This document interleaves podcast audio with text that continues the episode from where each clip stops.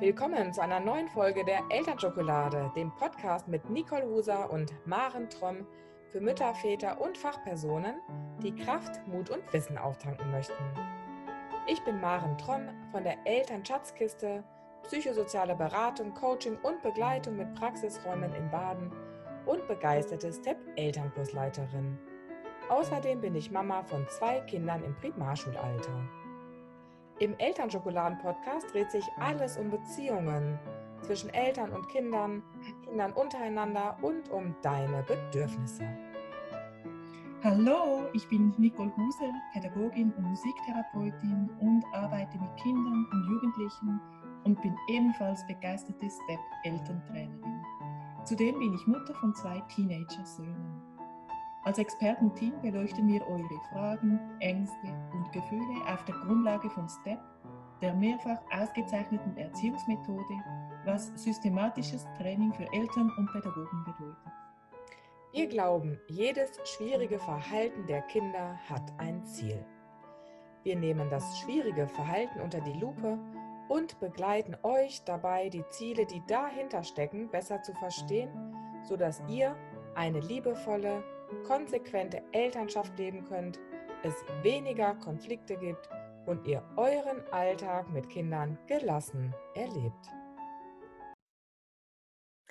Hallo Nicole. Hallo Maren, wie war deine Woche? Hey, gut. Und viel los. Ich hatte einige feine Beratungen und Coachings und ehrlich gesagt auch schon wieder ein wunderbares Treffen mit meinem Step Online-Kurs. Das mache ich ja neu, dass ich das Step auch online gebe ich hätte das gar nicht gedacht. Die Teilnehmer, die finden das echt toll. Und ja, es hat auch wirklich so viele Vorteile. Und du? Wie war deine Woche? Ich hatte auch eine gute Woche. Ich finde es super, dass du das machst mit dem Online-Kurs. Ich kann mir gut vorstellen, dass es Eltern auch entgegenkommt, wenn sie am Abend nicht nochmals nach draußen gehen müssen. Ja, und in meiner Arbeit mit den Kindern befinde ich mich immer mittendrin in vielen spannenden Themen. Was hast du in den Beratungen erlebt? Oh, in den Beratungen, oh, vieles. Das ist ja immer so schön bunt. Und bei einer, Nicole, ging es tatsächlich auch wieder um die vielen verschiedenen Bedürfnisse, Wünsche und um die Gefühle von einer Familie. Es hat so gut getan, das so unter die Lupe zu nehmen und nochmal genau zu schauen, wer was braucht, um eine Lösung zu erarbeiten. Da hatten wir es in der letzten Folge auch von. Ja, genau. Und auch der heutige Podcast baut ja auch weiter darauf auf. In der heutigen Folge aber geht es nun um die Suche nach Aufmerksamkeit und was Kinder alles dafür tun, um diese zu bekommen. Ein Kind, das Aufmerksamkeit erregen will, das will beachtet werden. Und das ist das Bedürfnis hinter dem Verhalten. Es sucht nach Zugehörigkeit, vielleicht auch nach Verbindung oder nach Sicherheit oder auch Akzeptanz. Kinder erreichen dieses Ziel ganz unterschiedlich. Kleine Kinder die quengeln, wenn sie beachtet werden möchten, oder sie unterbrechen Gespräche, wenn die Mutter am Telefon ist, oder sie beginnen laut zu sein, wenn die Eltern ein Gespräch führen möchten. Sie stellen viele Fragen oder hängen sich an die Mutter oder an die Erzieherin. Größere Kinder, die albern herum oder erledigen Aufgaben nicht. Sie vergessen Dinge. Teenager vielleicht tragen ausgefallene Kleider oder sie treiben Umfug wir Eltern kennen das alle. Hinter diesem Verhalten steckt das Bedürfnis nach Zugehörigkeit oder nach Verbindung, nach Sicherheit. Kinder wollen beachtet werden. Wenn sie sich negativ verhalten, um dieses Bedürfnis zu befriedigen, wenn sie nach Aufmerksamkeit suchen, wird dieses Fehlverhalten oder dieses Verhalten bei STEP als Fehlverhalten bezeichnet. Und als Fehlverhalten deshalb, weil es ein negatives Verhalten ist, um zu seinem Bedürfnis zu kommen. Das ist echt ein Umdenken, finde ich. Und so ein gutes Umdenken, so eine gute neue Perspektive. Ich möchte noch mal ein Bild aufmachen, so ganz grundsätzlich. So, ja, was denkt ihr, wie würden die Kinder den Tag verbringen, wenn wir sie ließen? Ich glaube, sie würden vielleicht anders aufstehen zu einer anderen Zeit. Sie würden wahrscheinlich was anderes essen, auch zu einer anderen Zeit essen. Sie würden sich anders anziehen, vielleicht sogar im Schlafanzug verbringen den ganzen Tag. Kinder sind gerne laut. Kinder bewegen sich gerne. Kinder können erstmal grundsätzlich nicht unbedingt warten oder haben hohe Empathie oder überhaupt Empathie, je nachdem, wie alt sie so sind. Kinder können nicht verlieren. Sie wollen entdecken, sie wollen rausfinden. Und grundsätzlich finden Kinder sich erstmal toll. Alles, was die machen, das finden die toll, was sie denn da jetzt schon wieder rausgefunden haben. Das ist so erstmal das, mit dem sie auf die Welt kommen. So für uns finde ich es immer ganz wichtig, so für uns Eltern zu merken, dass Kinder einfach so unglaublich lustbetont sind. Auf was habe ich jetzt gerade Lust? Egal was ansonsten, die haben nicht diese Listen im Kopf wie wir. Und sie sind so ganz im Moment auch dadurch. Wunderschön. Und in unserer heutigen Gesellschaft hat das wenig Platz. Das heißt, Kinder kooperieren sogar ziemlich oft, wenn wir das mal so genau überlegen. Und mir ist wichtig auch nochmal zu sagen, nach, zu dem, was du gesagt hast, Nicole, ich, ähm, das, das finde ich so eine tolle Perspektive, die du uns aufgezeigt hast, dass es auch wichtig ist zu unterscheiden, ob das Verhalten, das wir vom Kind sehen, einfach nur normales Bedürfnis ist, ich bin laut, ich bin wild, ich will jetzt gerade was erzählen, ich stehe gerade im Mittelpunkt, ich, ich bin jetzt gerade wichtig, oder ist es wirklich so ein Verhalten, was stört, ne? was uns irritiert, was uns sauer macht? Will es was aussagen, das Kind damit? Und das ist unbewusst und gleichwohl kann man das sehr gut unterscheiden. Also, wenn wir erkennen, dass das Kind ein Gefühl in uns auslöst, also dass wir genervt sind, irritiert, dass wir nörgeln, dass wir schimpfen, dass wir irgendwie sagen, jetzt hör doch mal auf, was soll das denn jetzt, jetzt warte doch mal, dann ist es oft ein Zeichen davon, dass das Kind zu wenig Beachtung bekommen hat und von uns etwas wünscht und vor allem auch braucht. Was nicht heißt, dass wir das befriedigen müssen an dieser Stelle, sondern es ist erstmal nur ein Hinweis. Ich möchte dazu noch mal ein kleines Beispiel bringen, nämlich ähm, neulich in der Badi. Jo, da habe ich eine Mutter beobachtet, wie sie mit dem Kind dahin gegangen ist. Die waren ganz vertieft in ein Gespräch und dann hat die Mama irgendwen getroffen und hat angefangen mit der anderen Frau zu sprechen das Kind hat natürlich keine Beachtung bekommen, aufgrund der Körpergröße nicht, aber auch sonst haben die beiden Frauen sich einfach unterhalten und dann haben sie bezahlt, die sind dann durch diese Schlange durch und dann hat die Mama wieder mit dem Kind gesprochen, dann hat sie kurze Zeit später in der Umkleidekabine die nächste Frau getroffen, dann ist das Gleiche passiert. Und es war so schön zu beobachten, wie das Kind dann angefangen hat zu, zu stören, zu laut zu werden, also einfach irgendwie Beachtung zu finden. Und ich denke, das ist auch nochmal ganz wichtig, dass wir uns bewusst machen, dass die, unsere Kinder das unsere Aufmerksamkeit gefühlt pro Tag sehr, sehr oft verlieren. Wahrscheinlich, ja, zehnmal, 50 mal, 100 mal, je nach Tag auch. Ne? Dann guckt man nochmal schnell ins Handy. Und das löst was aus in uns. Ja, genau. Das macht etwas mit uns, auch mit uns Erwachsenen. Mich nervt das auch total, wenn ich mit jemandem einen Kaffee trinke und dann bekommt diese Person eine Nachricht und sie schaut ins Handy und schaut zuerst die Nachricht und ich bin mit ihr am Sprechen fühle ich mich auch überflüssig oder ich merke auch, die Aufmerksamkeit ist jetzt weg. Nur kann ich das als erwachsene Person natürlich sagen, ich kann mein Gefühl sagen und die Kinder zeigen es dann eben mit ihrem Verhalten. Genau. Das heißt, wir können ja jetzt nicht die ganze Zeit die Aufmerksamkeit halten. Das ist unmöglich. Unser Wunsch ist, euch zu sensibilisieren, was für Gefühle das auslösen kann und was für ein Verhalten vor allem. Genau, und zu diesem Thema haben wir auch eine Frage zugeschickt bekommen von Barbara. Die Namen sind geändert. Meine Tochter Anja ist zehn Jahre alt. Seit einiger Zeit liegt sie des Öfteren auf dem Fußboden und quengelt, dass ihr langweilig sei. Letzten Sonntagnachmittag auch wieder. Es hat geregnet. Ich wollte etwas fertig erledigen und es störte mich, dass sie wieder nicht wusste, was sie machen sollte. Sie hat einfach nur destruktiv auf dem Boden rumgelegen und das hat mich total genervt. Nachdem ich viele Ideen gegeben habe, was sie machen könnte, hatte ich irgendwann genug von ihr und habe ihr gesagt, sie soll endlich in ihr Zimmer gehen. Danach tat es mir leid, aber gleichzeitig war ich trotzdem wütend, weil sie so viele Sachen besitzt und in letzter Zeit oft keine Ideen hat, um sich zu beschäftigen. Sie war früher nicht so. Nun meine Frage, ist das normal? Was kann ich machen, wenn sie sich wieder langweilt? Kennen wir? Ja, das Thema Langeweile ist echt, echt was Spezielles und total toll, dass wir diese Frage gestellt bekommen. Ich finde auch eine ganz spannende Frage. Da steckt ganz viel Potenzial drin. Und es ist ein so wunderbares Beispiel für die Suche nach Aufmerksamkeit. Gleichzeitig behandelt es das Thema der Langeweile, auch ein Thema, das viele Eltern beschäftigt. Also komm, wir gehen nochmal getrennt auf diese beiden Themen ein und schauen zuerst einmal, was bei der Mutter passiert. Die Mutter reagiert nämlich typisch darauf, wenn es sich um Aufmerksamkeit handelt. Sie beginnt sich zu ärgern. Sie reagiert auf Anja, auf Anjas Quengeln.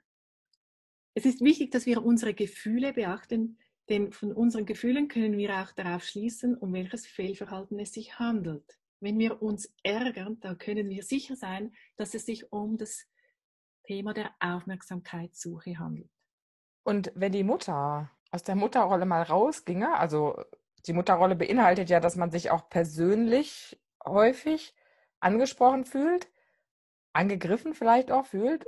Und ich würde sie jetzt mal als Coach oder als Mentor da reinstellen und würde sie einfach bitten, das wahrzunehmen, was da ist und darauf zu reagieren. Dann würde das die Perspektive verändern. Nämlich der Blickwinkel, das Kind will uns herausfordern oder ärgern, viele weg.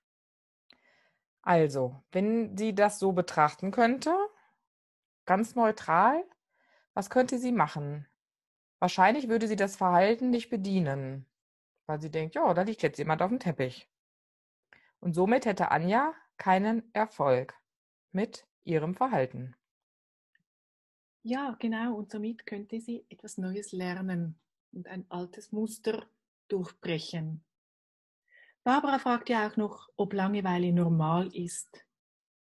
Langeweile ist normal und sie ist wichtig. Durch Langeweile kann oder entsteht Neues. Kinder müssen genug Zeit haben, sich mit sich beschäftigen zu können, einfach Zeit haben, damit eben wieder Neues entstehen kann. Sie können gar nicht nichts lernen. Wichtig ist aber, dass in dieser Zeit in der ihnen langweilig ist, dürfen sie aber auch nicht abgelenkt werden, zum Beispiel durch Medien oder Fernsehschauen. Wichtig scheint mir auch nochmal zu gucken, wie alt das Kind ist. Also was können Kinder schon? Was ist altersgerecht? Ne? So ganz kleine Kinder, das ist klar, die können sich meistens noch nicht sehr lange alleine beschäftigen. Da sind vielleicht zwei, drei Minuten schon lange. Und umso älter die Kinder werden, umso länger können wir uns von ihnen wünschen, dass sie auch alleine in die Beschäftigung, also ins Tun kommen. Und das ist ein Lernschritt. Das ist ein Lernschritt. Das wiederhole ich gerne, weil das so ganz wichtig ist. Anja ist ja schon zehn. Das heißt, sie ist durchaus in der Lage, für sich selber auch ins Tun zu kommen. Jetzt fällt mir gerade noch der Gerald Hüther dazu ein, der bekannte Hirnforscher aus Deutschland der hat auch ganz tolle Sachen zum Thema Langeweile erzählt und eine davon werde ich wirklich nicht vergessen, Nicole. Und zwar hat er als Kind wohl selber unglaublich wenig Beschäftigung erhalten und war unglaublich viel alleine unterwegs und ist dann draußen durch die Wiesen gegangen, weil ihm so langweilig war, dann angefangen, Schnecken zu beobachten und hat sich das dann alles ganz, ganz, ganz genau angeschaut und hat dann irgendwann angefangen, sich für das Gehirn von den Schnecken zu interessieren und ist ja, wie wir heute wissen, äh, sehr berühmt geworden mit dieser Wissenschaft. Und es ist entstanden aus dieser Langeweile, weil dadurch hat er gemerkt, was ihn interessiert, an was er hängen geblieben ist und hat da seine Kreativität gefunden und vor allem, ja, ich könnte schon fast sagen, seine Passion.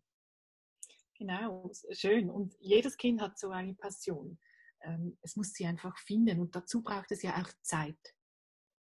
Ich glaube, es ist klar jetzt, dass für die Kinder Langeweile wichtig ist und gut ist. Es könnte sein, dass es für die Eltern schwierig ist, das auszuhalten. Schauen wir doch mal, was es mit den Eltern macht, wenn die Kinder sagen, es ist ihnen langweilig. Die Eltern denken vielleicht gleich langfristig. Das heißt, wenn es sich jetzt langweilt, dann wird es sich auch später wieder langweilen und immer langweilen und es wird nie etwas Interessantes finden, es nutzt dann seine Zeit nicht, es macht nichts draus. Es sollte ja ein tolles Hobby haben und das von sich aus dann immer machen. Hingegen so könnte es auch sein, dass die Eltern denken, es wird dann einfach immer mehr rumhängen. Wie wird das in der Pubertät sein? Es löst einfach Stress aus. Und sie sehen dann, wie bei Anja, dass ein Rumliegen vielleicht sogar destruktiv ist. Ja, und dann beginnen wir, die Vorschläge zu machen. Die Eltern, ganz klar. Wir sehen das, das können wir nicht aushalten, das, das löst Angst aus, das löst Frust aus, das löst Stress aus. Und ja, ich kenne ganz wenige Eltern, die dann finden, das ist doch super hier.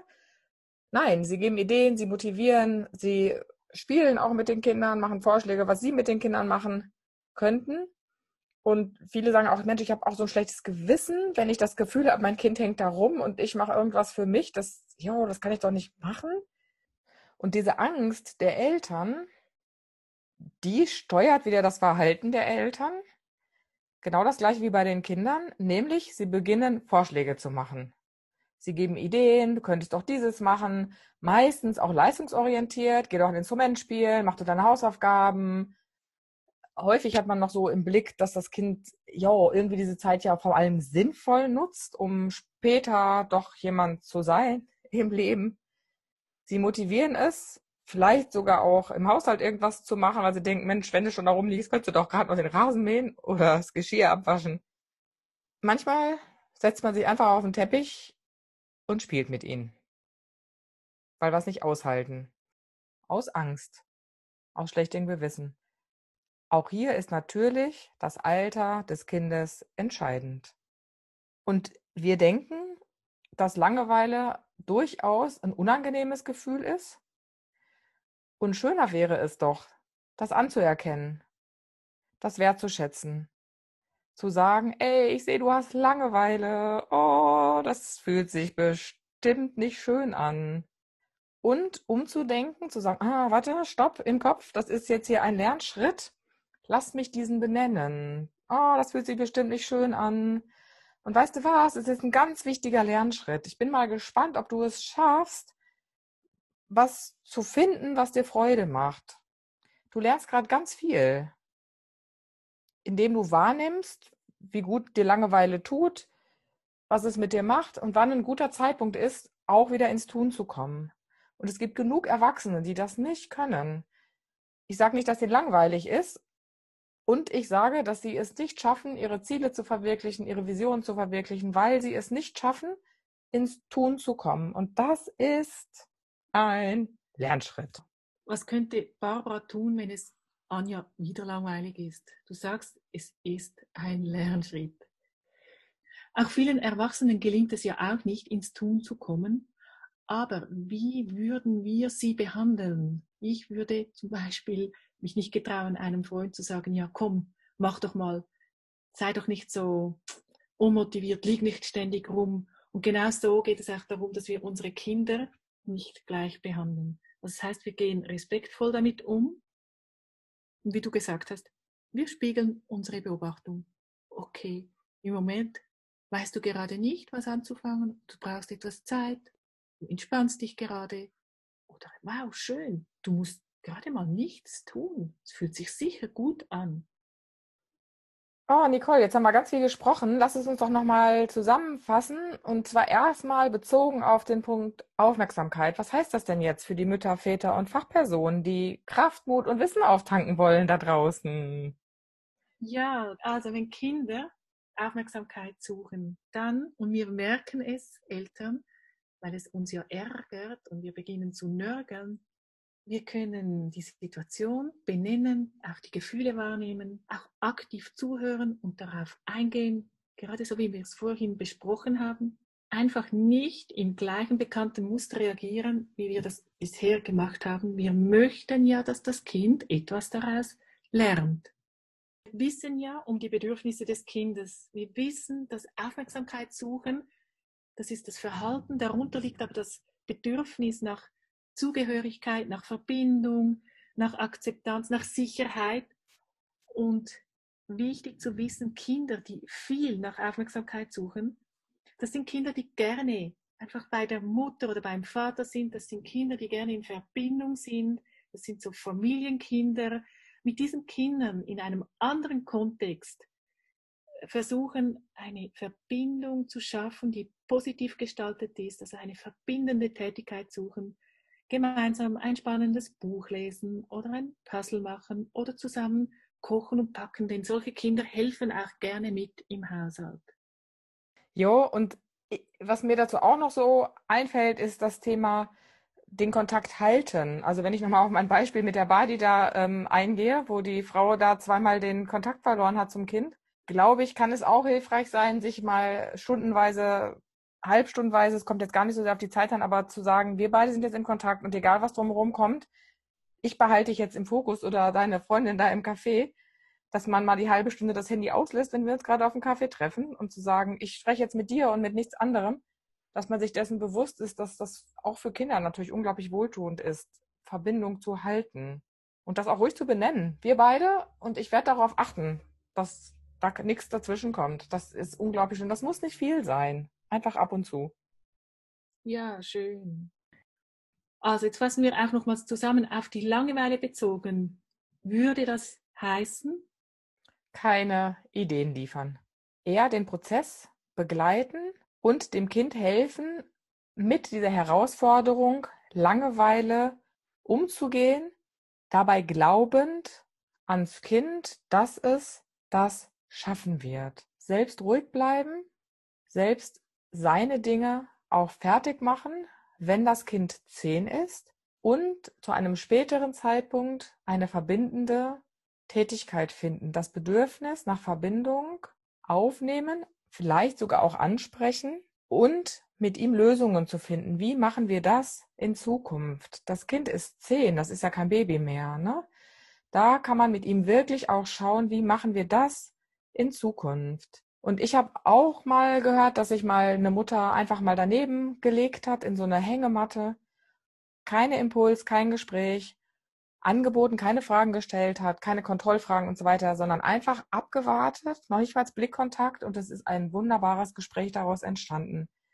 Was anbieten, zum den Lernschritt gehen, aber nicht um die Situation zu überbrücken, sondern bewusst zu sagen, was tust du in Zukunft?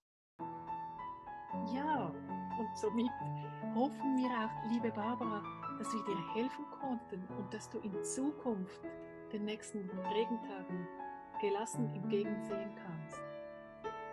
Wenn du oder ihr Fragen habt, dann schreibt uns. Ihr seid willkommen.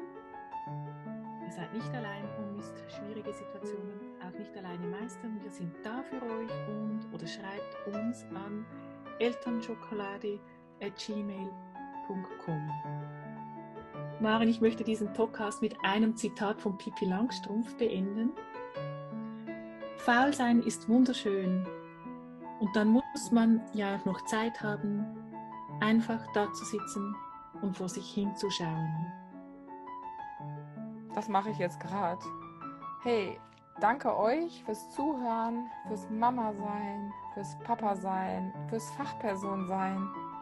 Danke für euer Interesse und danke dir, liebe wertvolle Nicole. Ich freue mich schon auf die nächste Folge. Vielen Dank, liebe Maren. Ich freue mich auch. Und ich gehe jetzt und esse ein großes Stück Schokolade.